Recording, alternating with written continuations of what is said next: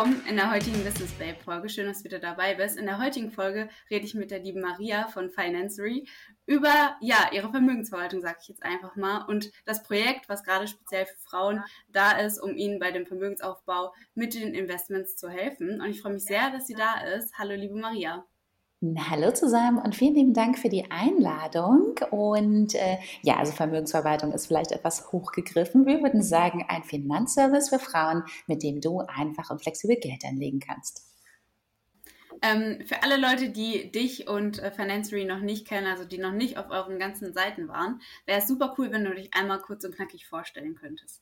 Hi, ich bin Maria, ich bin die Gründerin von Financery und ja, wie gerade schon gesagt, wir wollten mit Financery einen Finanzservice für Frauen entwickeln, mit dem wir eben äh, insbesondere Frauen für das Thema Geldanlage begeistern möchten. Ich weiß, für die meisten von uns ist das Thema Geldanlage immer etwas, etwas trocken. Es ist immer etwas, was man gerne aufschiebt. Und wir möchten einfach gerne für dieses Thema begeistern und wir möchten einfach mehr Frauen, äh, ja, davon zu überzeugen, ihr Geld anzulegen, zu investieren und mehr aus ihrem Geld zu machen. Mhm. Super spannend. Also da würde ich dir auf jeden Fall erstmal direkt zustimmen. Für die meisten ist das Thema Finanzen wahrscheinlich eher noch etwas sehr, sehr Unangenehmes, obwohl ich jetzt mittlerweile auch schon so ein bisschen die Wende sehe in dem Bereich. Also dass immer mehr mhm. junge Frauen sich auch mit dem Thema Geldanlage und Vermögensaufbau beschäftigen, was ich persönlich ja sehr cool finde. Mich würde jetzt auf jeden Fall interessieren, euch gibt es ja schon ein bisschen länger und du bist ja auch vor einiger Zeit dann mit dem Thema Finanzen in Kontakt gekommen. Wie ist das Ganze denn bei dir so entstanden? Wie ich angefangen habe zu investieren? Mhm. Ja, das habe ich schon tatsächlich ein bisschen arg lange her. Also das ist bestimmt schon sogar eher so zehn Jahre her wahrscheinlich, acht oder zehn Jahre würde ich sagen. Financery gibt es tatsächlich jetzt seit mhm. drei Jahren und äh, ich habe angefangen, äh, auch ganz klassisch in ETFs zu investieren. Also wir über Financery bieten ja auch den Service an, äh, die Auswahl der ETFs äh, zu übernehmen und eben zu beginnen mit äh, ETFs zu investieren. Und ich habe vor, ah, ich müsste echt mal nachschauen, ich würde sagen acht oder zehn Jahren auch angefangen in ETFs zu investieren und dann auch tatsächlich nach mhm. und nach einzelne Aktien mit dazu genommen.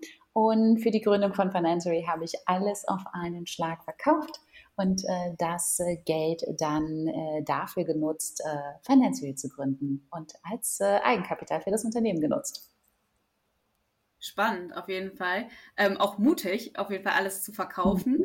Ähm, wie bist du denn das erste Mal so mit dem Thema Vermögensaufbau in Kontakt gekommen? Weil man kommt ja nicht einfach so irgendwie zu dem Entschluss, man investiert jetzt einfach, oder?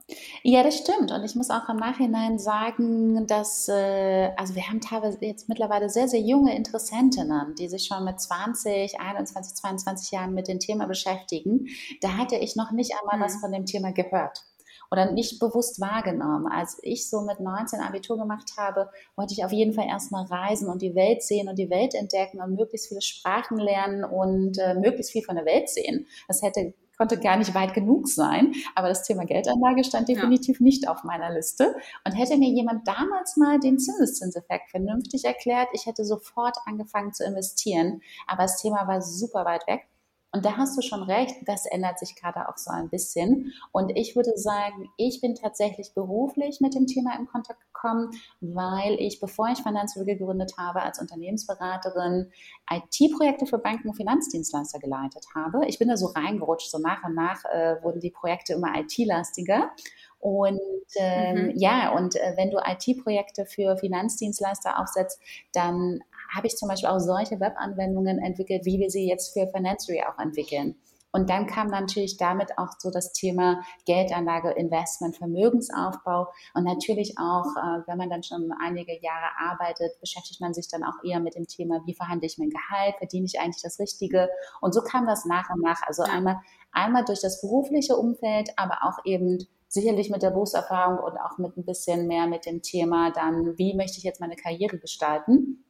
Das waren beides, glaube ich, mhm. so die Themen, die das insgesamt beeinflusst haben. Und so, so habe ich auch dann angefangen zu investieren. Aber heute, da hast du recht, das ist auch sehr schön zu beobachten und äh, das finden wir natürlich auch äh, super, wird einfach auch sehr viel mehr über das Thema Finanzen gesprochen und das ist genau der richtige Weg.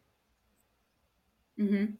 Du hast vorhin gesagt, du hast äh, für die Gründung von Financery deine gesamten Investments verkauft. Mhm. Das spricht für mich persönlich nach einer extrem starken Überzeugung. Ja. Wie ist es denn bei dir gekommen, dass du dir dachtest, also das Projekt, was du jetzt startest, das braucht die Welt. Also davon warst du ja so tief überzeugt. Ähm, wie kam das bei dir? Ich wusste das einfach ich, das war für mich einfach, also ich habe das auch noch nie in Frage gestellt. Das war für mich einfach klar. Es gab, es gab so ein Momentum, ähm, das äh, hatte ich auch schon mal ähm, erzählt, dass, äh, dass ich eben einfach beobachtet habe am, am Düsseldorfer Hauptbahnhof, wie eine ältere Dame in den Mülltonnen nach Pfandflaschen gesucht hat. Also wir kennen ja alle die Zahlen mhm. zu dem Thema Altersarmut, wir kennen die Statistiken. Ähm, oft genug haben wir den Satz gehört, 75 Prozent der heute 35-jährigen Frauen werden eine Rente von 400 Euro erhalten. Frauen, die noch jünger sind, die jetzt heute vielleicht Mitte 20 sind, werden vielleicht noch weniger Rente erhalten oder vielleicht ehrlicherweise wird diese Generation staatlicherseits vielleicht nie eine Rente erhalten. Wir wissen es nicht. Ähm, ja. Und wir wissen es alle. Also wir haben es alle gehört, wir lesen es, wir kennen die Zahlen.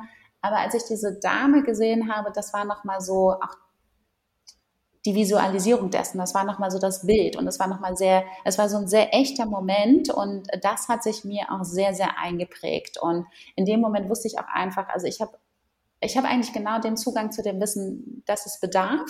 Und warum nicht auch diese Berufserfahrung, dieses Wissen, dieses, ähm, das, was ich eigentlich gerade auch für Banken, Finanzdienstleister tue, warum das nicht auch einsetzen äh, mit einem Purpose dahinter und auch gesellschaftlich etwas bewegen und etwas Gutes tun und auch etwas voranbringen. Mhm. Und davon war ich einfach von Anfang an auch hundertprozentig überzeugt, also mehr als hundertprozentig überzeugt. Und also ja. manchmal werde ich auch gefragt, ob ich nicht mir manchmal auch Gedanken mache, ob das alles so funktioniert oder so. Nein. Also vielleicht funktioniert es nicht so, wie wir mhm. geplant haben. Also die meisten Dinge haben nicht so funktioniert, wie ich mir das mal am Anfang gedacht habe.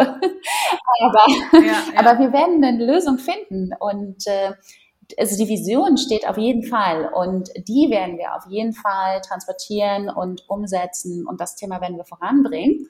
Vielleicht finden wir dafür andere Lösungswege. Das mag sein. Also vielleicht ändert mhm. sich der Weg, vielleicht ändert sich der Ansatz, aber die Vision des Unternehmens, ja, davon bin ich mehr als 100 Prozent überzeugt. Ja. Also das hast du, du hast vorhin gesagt, äh, wir kennen alle die Zahlen, wir kennen alle die Statistiken. Mhm.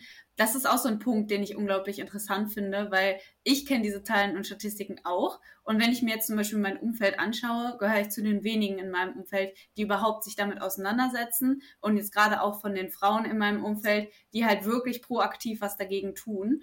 Und ich finde das unglaublich spannend zu sehen, dass eigentlich alle diese Zahlen kennen oder mhm. kennen müssten, aber so wenig doch im Vergleich in die Umsetzung kommen. Und gerade bei den Frauen ist es ja nochmal eine ganz andere Situation. Also wenn wir uns die Männer anschauen, da gibt es ja auch die Statistiken, die sagen, dass es auch für die Generation, also für unsere Generation in meinem Alter, ich bin mhm. jetzt 22, natürlich auch die Männer treffen wird. Ähm, natürlich aber weniger stark als die Frauen.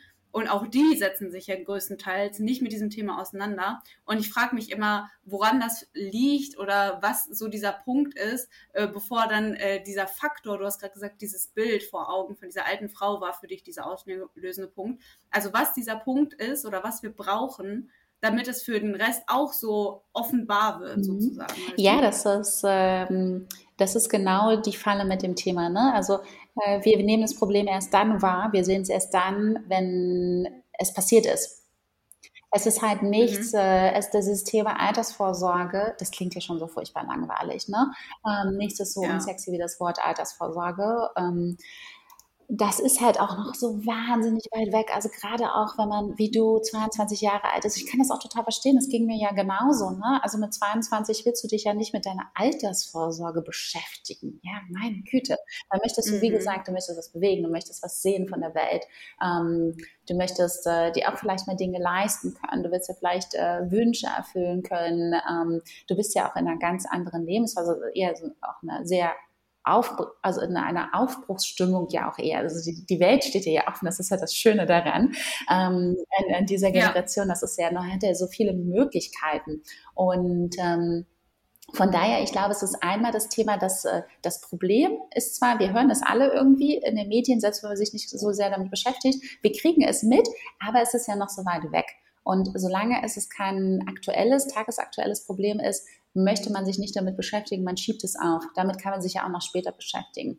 Und zum anderen, mhm. äh, was wir auch immer sehen, ist äh, die Sozialisierung, also die, das gesellschaftliche Bild, dass er doch Frauen anders sieht als Männer. Also mit Männern, auch mit Jungs in den Familien spricht man eher über Finanzen und äh, Männer unterhalten sich auch unter sich eher über Finanzen, als äh, du es vielleicht mit deinen Freundinnen tun würden. Also man kann es ja mal testen, wenn man mit seinen Freundinnen abends ausgeht und einfach mal in diesen Raum wirft, so, ach, welche ETFs würdet ihr denn kaufen? Oder ich habe mir heute die Aktie XY gekauft, was haltet ihr davon? Ja, das mache ich tatsächlich, aber äh, da werde ich auch immer ziemlich komisch angeguckt. Also in meinem Freundeskreis wissen jetzt alle schon, dass ich so die Tante bin, die äh, mit den ETFs um die Ecke kommt. Aber ich glaube, ich hab, bin noch nie in eine Gruppe geraten, wo dann jemand mir geantwortet hat, so, ja, ich habe den und den und den. Also das ist meistens dann nur so ein, mhm, okay. Also genau. äh, da ist man irgendwie noch so ein bisschen der äh, komische und ich höre halt sehr, sehr oft das Thema Spekulation und Risiko und so weiter und so fort.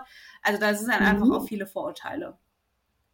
Ja, was dann wiederum aus der Elterngeneration geprägt ist, weil die Elterngeneration hat die Erfahrung einer Deutschen Telekom-Aktie gemacht, die ja dann stark eingebrochen ist, also die ja stark beworben wurde, selbst äh, über TV-Spots und die dann stark eingebrochen ist. Und die ältere Generation hat eben auch eine Finanzkrise und auch eine Wirtschaftskrise nochmal anders erlebt. Und äh, das, ich kann das auch nachvollziehen, aber es ist auch alternativlos. Also weil wir werden mhm. einfach auch keine, das ist vielleicht auch nochmal ein Unterschied zu der Elterngeneration. Ähm, unsere Eltern konnten sich vielleicht eher auch noch eine Immobilie leisten wenn man sich jetzt heute die Preise anschaut und Eltern reagieren ja dann auch oft so, auch verständlicherweise, wie in Köln oder in München oder in Hamburg. Wie? 400.000 Euro?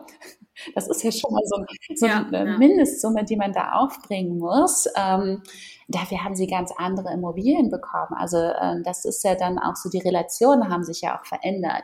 Und wir sind ja jetzt schon mhm. auch in einer Situation, wo wir uns auch Alternativen und andere Lösungen überlegen müssen.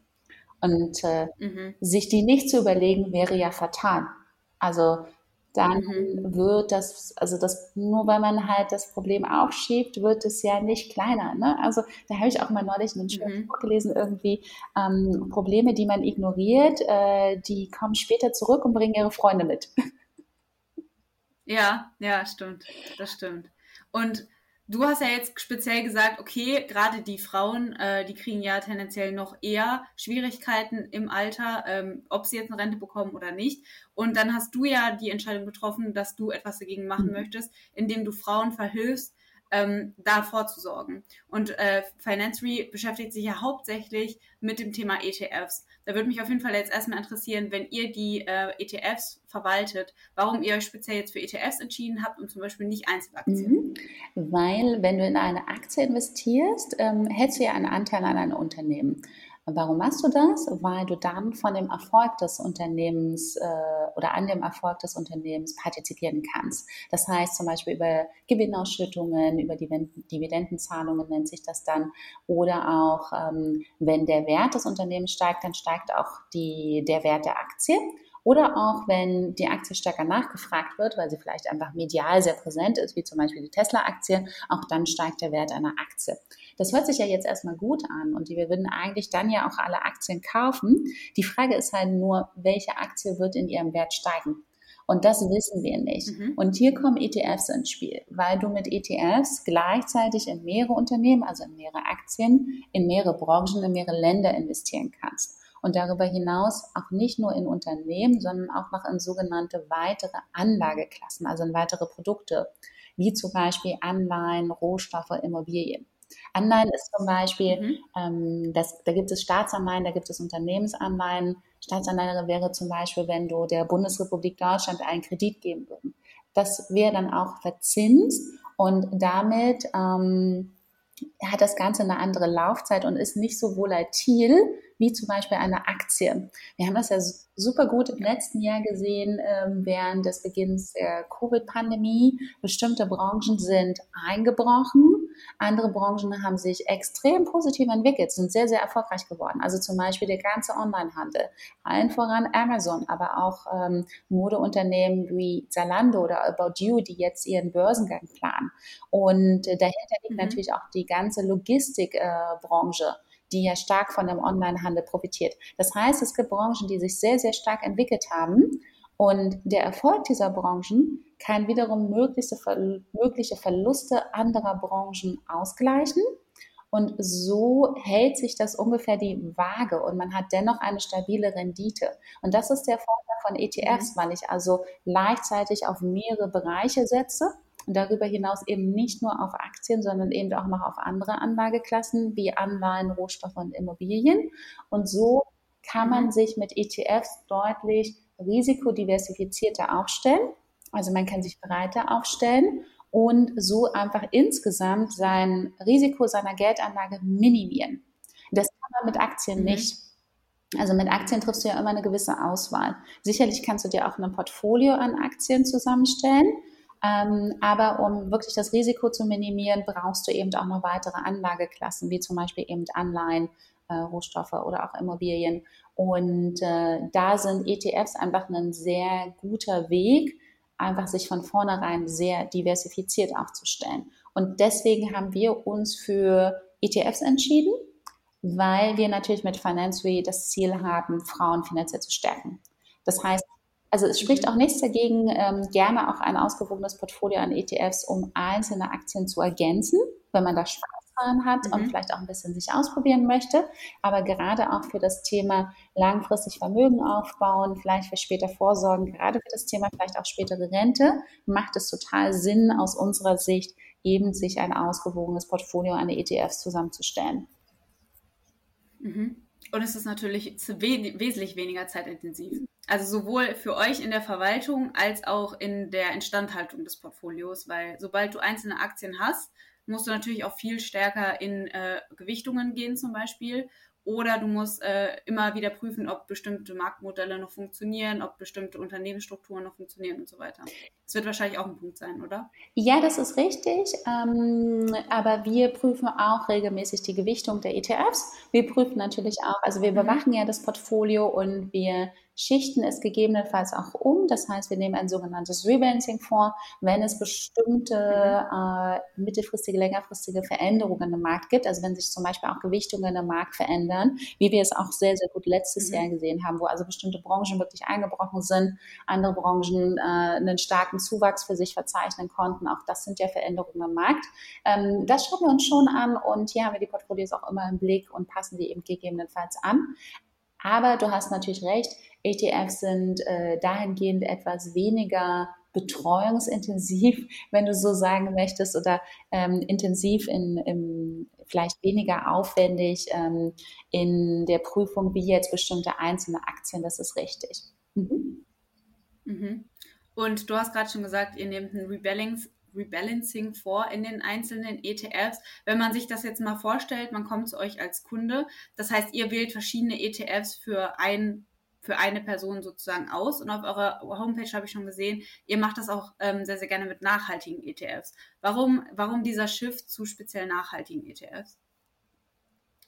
Zum einen, äh, weil wir natürlich auch für die äh, Werte stehen. Ähm, also als Unternehmen haben wir natürlich, äh, ja, also ich glaube, das ist nicht von der Hand zu weisen. Wir möchten Frauen finanziell stärken und äh, damit äh, interessieren wir uns natürlich auch für gesellschaftliche Werte, für soziale äh, Werte, für ökologische Werte. Und da ist natürlich auch das mhm. Thema Nachhaltigkeit sehr, sehr wichtig. Und es ist natürlich auch ein Thema, das unseren Kunden und unseren Interessentinnen sehr, sehr wichtig ist. Auf der anderen Seite muss man sagen, mhm. es gibt noch nicht genügend nachhaltige ETFs. Weil was macht ein ETF? Also nochmal zurück, mit ETFs kannst du gleichzeitig in verschiedene Unternehmen, verschiedene Branchen, verschiedene Länder investieren, aber eben auch in zum Beispiel Anleihen, Rohstoffe, Immobilien. Und was machen ETFs? Sie bilden Märkte nach. Das kann zum Beispiel sein der Technologiemarkt Nordamerika aber, aber auch äh, Märkte wie zum Beispiel erneuerbare Energien. Und die Frage hier ist dann natürlich, solange wir uns als Konsumenten in diesem Markt noch nicht nachhaltig bewegen, noch nicht nachhaltig konsumieren, noch nicht nachhaltig einkaufen, können ETFs eben auch noch nicht richtig hundertprozentig nachhaltig sein. Weil ETFs bilden halt, wie gesagt, nur diese Märkte nach. Sie treten ja selber nicht ja. Äh, sozusagen aktiv in Aktion. Und äh, von daher äh, ist hier die Auswahl der nachhaltigen ETFs noch deutlich limitiert. Aber auch hier sieht man einen positiven Wandel der Finanzbranche und es werden immer mehr nachhaltige ETFs aufgelegt. Und wann immer eben möglich, wie, das ist richtig, wir übernehmen ja die Auswahl äh, der ETFs für die Portfolios und wann immer möglich favorisieren wir nachhaltige ETFs. Und mhm. wenn eben auch neue nachhaltige ETFs aufgelegt werden, dann tauschen wir diese auch automatisch in den bestehenden Portfolios äh, gegen klassische ETFs aus. Auch hier findet ein laufender Prozess statt, das eben auch, äh, oder das Ziel ist es dann auch, dass das Portfolio immer nachhaltiger wird. Mhm. Mhm. Und äh, für die einzelnen ETFs, hast du ja gerade schon gesagt, äh, schaut ihr auf bestimmte Kriterien. Ähm, bei nachhaltigen ETFs könnte man jetzt zum Beispiel an die ESG-Kriterien äh, denken. Welche Kriterien generell sind euch denn besonders wichtig bei der ETF-Auswahl? Also zum einen ähm, muss natürlich der Auswahl der ETFs zu der Lebensphase der Interessenten passen, zu der mhm. finanziellen Situation äh, der Interessenten passen und was wir uns anschauen, ist die sogenannte Risikobereitschaft und die Risikotragfähigkeit. Also wie viel Risiko möchte sie eingehen? Was, was traut sie sich selbst auch zu? Womit fühlt sie sich wohl? Was passt aber eben mhm. auch zu ihrer finanziellen Situation und was passt zu ihrer Lebensphase? Das sind so die, die Grundlagen ähm, der, ähm, ja, der Kriterien zur Auswahl der ETFs. Das sind auch ganz klassische ähm, Grundlagen. Und auf der anderen Seite schauen wir dann natürlich auch noch, ähm, wie performance-stark sind diese ETFs, wie war die Entwicklung in den letzten Jahren, ähm, wie könnte die zukünftige Entwicklung sein, soweit man das eben auch einschätzen kann. Ähm, aber sind zum Beispiel auch innovative Branchen dabei, sind innovative Technologien dabei und eben dann auch nochmal, aber tatsächlich das eben an zweiter Stelle, der Aspekt der Nachhaltigkeit Gibt es zum Beispiel für diese, diesen Bereich, ähm, gibt es vielleicht für diesen Bereich nachhaltige ETFs, die wir favorisieren können, die wir nutzen können für die Auswahl der Portfolios? Mhm. Das heißt, eure Portfolios, die verwaltet werden, sind nicht unbedingt immer marktneutral, sondern auch spezielle Nischen-ETFs äh, kommen für euch in Frage, solange sie zum Profil der Interessentin passen. Genau, weil wenn wir ein Portfolio äh, zusammenstellen aus mehreren ETFs, schauen wir natürlich auch, ähm, dass wir hier unterschiedliche Anlageschwerpunkte setzen und so einfach auch ein sehr ausgewogenes Portfolio zusammenstellen. Mhm. Okay, super interessant. Ähm, Finde ich auch sehr, sehr cool, dass ihr da in die äh, nachhaltige Richtung geht. Da sieht man ja auch in allen möglichen Branchen und Märkten, dass der generelle, dieses, dass das generelle Interesse Richtung Nachhaltigkeit immer mehr steigt. Mhm. Finde ich persönlich auch super, super wichtig, gerade wenn wir jetzt in Richtung Zukunft schauen, dann sind ja alle Technologien, die Zukunft blicken sind und die nachhaltig sind, auch äh, für die Zukunft auf jeden Fall renditebringender und äh, auch beständiger. Das ist auf jeden Fall auch sehr, sehr wichtig. Ja, aber nicht alle neuen Technologie, Technologien oder alle neuen, nochmal der Satz. Ja, aber nicht alle Innovationen und neuen Technologien sind nachhaltig. Also zum Beispiel, ja, wenn du dir das, das Thema Bitcoin anguckst, äh, das Thema Kryptowährung, da sind wir weit, weit weg vom Thema Nachhaltigkeit. Mhm. Spannend. Wenn ihr jetzt ähm, die Geldanlage für Frauen äh, verwaltet, dann äh, gibt es ja am Anfang auch bestimmt ein Vorgespräch, wo ihr euch über die Interessen und die Wünsche der Interessenten unterhaltet. Und da ist es auf jeden Fall, finde ich persönlich super spannend, dass ja auch viele Leute, die wahrscheinlich zu euch kommen oder viele Frauen, die zu euch kommen, sich entweder noch nicht mit dem Thema Geldanlage beschäftigt haben oder vielleicht noch nicht so sehr und äh, deswegen halt auch zum Beispiel Starthilfe brauchen. Da könnte man sich jetzt auch so ein bisschen die Frage stellen, warum ähm, ihr anbietet, die Portfolios zu verwalten und nicht sozusagen einen Workshop oder Seminare anbietet, äh, in denen gezeigt wird, wie man sich zum Beispiel selber ein Depot einrichtet oder die ETFs verwaltet. Ähm, da würde mich auf jeden Fall interessieren, warum äh, du da den Beschluss geschlossen hast, ähm, anzubieten, diese ETFs immer zu aktualisieren und die Umschichtung zu machen und so weiter und so fort. Mhm weil ähm, wir haben gesehen, dass es bereits auch sehr viel im Bereich Finanzwissen gibt. Das ist auch wichtig, das ist auch mhm. gut so. Und was uns dann eben auch aufgefallen ist, gerade auch Frauen, ähm, wir haben sehr, sehr viele Kundinnen, äh, die uns auch berichten, dass sie eben auch schon seit drei, vier Jahren äh, bestimmten Blogs folgen, äh, acht, neun, zehn Bücher gelesen haben, diverse Podcasts gehört haben, also sich schon sehr, sehr intensiv mit dem Thema beschäftigt haben aber immer noch nicht mhm. angefangen haben zu investieren. Also die eigentliche Auswahl der ETFs die eigentliche Auswahl auch der Aktien vielleicht, ähm, das ist dann so äh, der Punkt, wo man eben dann doch wieder vielleicht einen, ja, einen Schritt weit zurückschreckt und eben sich doch mhm. nicht an das Thema herantraut. Und bevor ich dann irgendetwas falsch mache, weil ich ja vielleicht eigentlich auch nichts falsch, also ich will ja auch alles richtig machen, kann ich ja auch nachvollziehen. Und bevor ich dann irgendwas falsch machen könnte, lese ich vielleicht doch nochmal in einem Buch und verschiebe das Thema nochmal. Und genau das wollten wir durchbrechen. Also wir bieten zum Beispiel ja auch Workshops an. Also gerade auch heute Abend wird es auch wieder einen neuen Workshop geben. Aber ähm, was wir eben auch stark beobachten ist, so diese, diese Auswahl abzunehmen und hier ähm, einfach auch ein Portfolio aufzuzeigen und auch eben auch die Überwachung des Portfolios zu übernehmen. Ich glaube, das ist nochmal ein, das ist einfach ein Service. Und es gibt sicherlich auch die ein oder andere, die sehr viel Spaß daran hat, sich selbst das Portfolio zusammenzustellen. Und das ist super, das ist großartig. Es gibt aber eben auch sehr viele Interessentinnen und sehr viele Kundinnen, ähm, die einfach auch sagen, sie sind sehr froh darüber, dass äh, die Auswahl der ETFs äh, ihnen abgenommen wird und wir das für sie übernehmen und wir eben auch das Portfolio im Blick haben. Und gerade auch dann, wenn vielleicht sehr viel Bewegung in den Märkten ist, und wir haben es ja auch gesehen ähm, zu Beginn äh, der Covid-Pandemie im letzten März, Viele Menschen waren ja auch privat mit dem Thema beschäftigt, waren vielleicht in Sorge, ihren Job zu verlieren oder haben vielleicht auch tatsächlich ihren Job verloren oder mussten auch erstmal sehen, äh, wie es überhaupt weitergeht. Ähm, man wusste ja auch noch nicht so richtig, wie man das Virus einzuschätzen hat, äh, wie man damit umgeht. Das sind ja auch nicht unbedingt die Momente, äh, wo man sich dann in Ruhe zu Hause hinsetzt und sagt, ach, und jetzt gucke ich mir mal mein Portfolio an und schaue mal, ob ich es jetzt umschichte. Mhm. Ja, verstehe ich. Also der Punkt, den ich da auch immer so ein bisschen äh, überwinden finde, ist äh, ganz klar, dass es mittlerweile, weil es halt so eine große Bewegung auch wird, gibt es mittlerweile unglaublich viele Produkte. Also äh, vor einigen Jahren hatte man ja nur eine sehr geringe Auswahl an ETFs und man hat irgendwie versucht, ein neutrales Marktportfolio zu bilden. Und mittlerweile gibt es ja ähm, Nischen-ETFs für die Gaming-Szene, es gibt für Technologien, Raketentechnik, es gibt für alles einen eigenen ETF.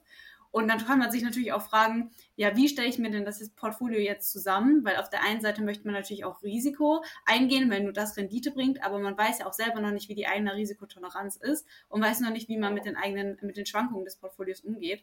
Und deswegen finde ich zum Beispiel mhm. auch äh, sehr, sehr gut, wenn man einfach so ein grundsolides Portfolio bildet. Und dann hast du schon zum Beispiel gerade gesagt, kann man ja auch selber privat zum Beispiel noch mit anderen Nischen-ETFs in einem separaten Depot hantieren oder man kann Einzelaktien dazu nehmen. Ich finde, ich sehe halt immer sehr, sehr oft diesen, diesen Trend Richtung alles, was gerade gehypt wird, wird viel gekauft und das wird dann von der, von der Szene gehypt. Aber ähm, das sind natürlich auch hochrisikoreiche Investments, die auf ganz, ganz spezielle Nischen-ETFs zum Beispiel äh, zugehen und dass dann halt diese sichere Grundbasis gar nicht mehr richtig besteht. Genau, und nur weil etwas gerade gehypt wird, gerade wenn etwas medial stark in der Presse stattfindet, heißt das nicht, dass es gut ist. Weil es hat ja keine. Aussagekraft über die zukünftige Performance. Es äh, gibt ja. Äh, weltweit 7700 ETFs und ich weiß nicht, wie viele 10.000 Aktien. Ähm, und äh, davon finden natürlich nicht alle in der Presse statt, sondern es sind dann nur einige wenige. Und das spricht jetzt nicht unbedingt für deren Qualität oder es hat keine Aussagekraft über die zukünftige Performance oder Rendite, wie du gerade schon richtig gesagt hast. Und bei einigen, also auch äh, ein gutes Beispiel hier, einfach auch Wirecard. Wie oft hat die Presse über Wirecard berichtet? Wie viele Menschen haben sehr, sehr viel Geld damit verloren? Ja, oder Kryptos. Also da sehe ich jetzt auch, äh, ich kenne zum Beispiel Leute, die mir aus der Community geschrieben haben, die ihr gesamtes Geld, ihr gesamtes Vermögen allein in Krypto, 100% Krypto haben in ihrem Portfolio und natürlich auch in den letzten Monaten teilweise Renditen erwirtschaftet haben, die in einem normalen ETF nicht möglich sind, gesunderweise, mhm. aber die auch bei Abschwüngen einfach 40, 50 Prozent von ihrem Vermögen wieder verlieren. Und das finde ich halt persönlich nicht als grundsolide Basis irgendwie vertretbar. Absolut richtig. Und zumal wir auch bei Kryptowährungen nicht wissen, ob es jemals einen realen Gegenwert in, in unserer jetzigen, echten, realen Welt haben wird. Und solange wir das nicht mhm. wissen, kann es auch sein, dass alles, was in äh, Kryptowährungen investiert ist, auch irgendwann einfach komplett wertlos ist. Wir wissen es einfach nicht. Es kann sein, dass man wirklich sehr viel Vermögen damit aufbauen kann. Es kann aber auch sein, dass man sehr, sehr viel damit verliert. Also hochspekulativ eher, glaube ich, ein Thema für, für etwas Spielgeld, wenn man daran Spaß hat und ein bisschen Interesse daran hat. Aber sicherlich nicht unbedingt ein Thema für einen langfristigen Vermögensaufbau. Ja, sehe ich ähnlich. Also, weil wir einfach auch erstmal sehen müssen, wird dieses Thema Kryptowährung überhaupt angenommen in unserer echten, realen Welt? Hm, ja. Nochmal zurück zu ähm, eurem Produkt. Was mich da auf jeden Fall noch interessieren würde, ist, wenn ich jetzt mich entschließe, mein äh, Vermögen ähm, in ETFs anzulegen und das von euch managen zu lassen, dann äh, ist natürlich auch wichtig, erstmal herauszufinden, wo, wie ist mein Risikomanagement, was, was ist gerade meine Lebenssituation und so weiter. Worauf basiert denn dann die endgültige Entscheidung, in welche Produkte investiert wird? Also macht ihr das wirklich mit äh, Personen, die dann das äh, Portfolio für euch anlegen oder habt ihr einen Algorithmus dahinter geschaltet, der bestimmte äh, Neigungen auswertet? Also wie genau funktioniert dann die Umsetzung sozusagen? Genau, du als Interessentin oder Kundin beantwortest einfach einige Fragen bei uns online auf der Webseite innerhalb unserer Webanwendung und auf Basis dieser Antworten, ähm, hier arbeiten wir mit einem Algorithmus, mit einer Software und auf Basis dieser Antworten berechnet dann der Algorithmus das zur Interessentin, zur Kundin passende Portfolio an ETFs. Mhm. Genau, das heißt, und, äh, kann man dann ja, rede ruhig. Genau, das heißt, über den Algorithmus ist es wirklich ganz neutral und datenbasiert. Mhm.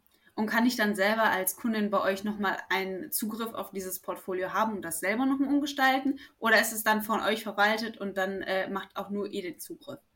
Du hast jederzeit Zugriff auf dein Portfolio, du hast jederzeit die Wertentwicklung deines Portfolios im Blick, aber du kannst keine aktive Auswahl der ETFs treffen, weil wir ja auch äh, die Auswahl in dem Sinne verantworten, dass wir dann eben auch das Portfolio überwachen und gegebenenfalls korrigierend eingreifen, das Portfolio umschichten, wenn wir der Meinung sind, dass es jetzt Veränderungen im Markt gibt, die es notwendig machen.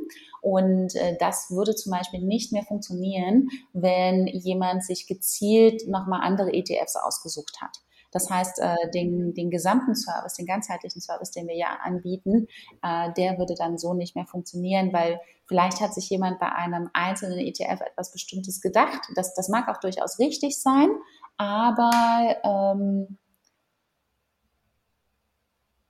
ja, wir wissen dann halt, wir können es natürlich nicht von vornherein einschätzen und ähm, deswegen, wenn wir eben auch das Thema Rebalancing übernehmen, dann ähm, müssen wir natürlich vorher auch die Auswahl der ETFs übernehmen.